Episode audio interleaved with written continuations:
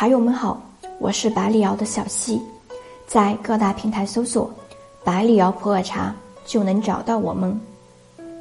普洱茶被称为可以喝的古董，有着越陈越香的特点，它能长期存放，并且还会随着时间的流逝，滋味口感越来越好，因此很多的人都会选择收藏普洱茶。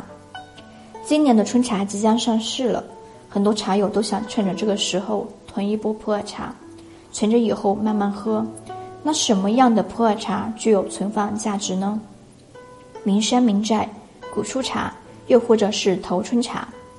其实这些关键词不过是附加在普洱茶身上的标签。普洱茶好不好喝，是否具有后期转化空间，还得通过品鉴才能辨别。二零二二年的普洱春茶预定已经开始了，感兴趣的茶友可以添加我的微信。B l y 零八七幺，注意 b l y 是小写哦。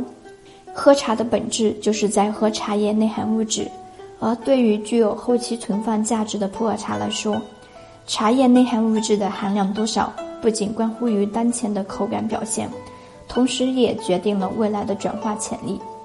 糖类物质可以为微生物活动提供能量，茶叶内含物质中的糖苷类就是普洱茶后期。品质提升的关键，糖苷类含量越多的普洱茶，存储价值就越高。那在品鉴普洱茶时，怎样才能知道糖苷类的含量是多还是少呢？相比茶汤入口甜不甜、香气是否明显，茶友们更应该关注的是，咽下茶汤之后口腔内的生津、回甘和清凉感的表现。糖苷类物质在冲泡时会溶在茶汤中，茶汤入口。糖苷类会在口腔内进行吸热、水解反应，产生葡萄糖和有机酸。葡萄糖会让我们感觉到甜，有机酸会刺激唾液腺分泌，这样就会产生回甘和生津。而整个水解过程会吸收口腔中的热量，于是就会有清凉感。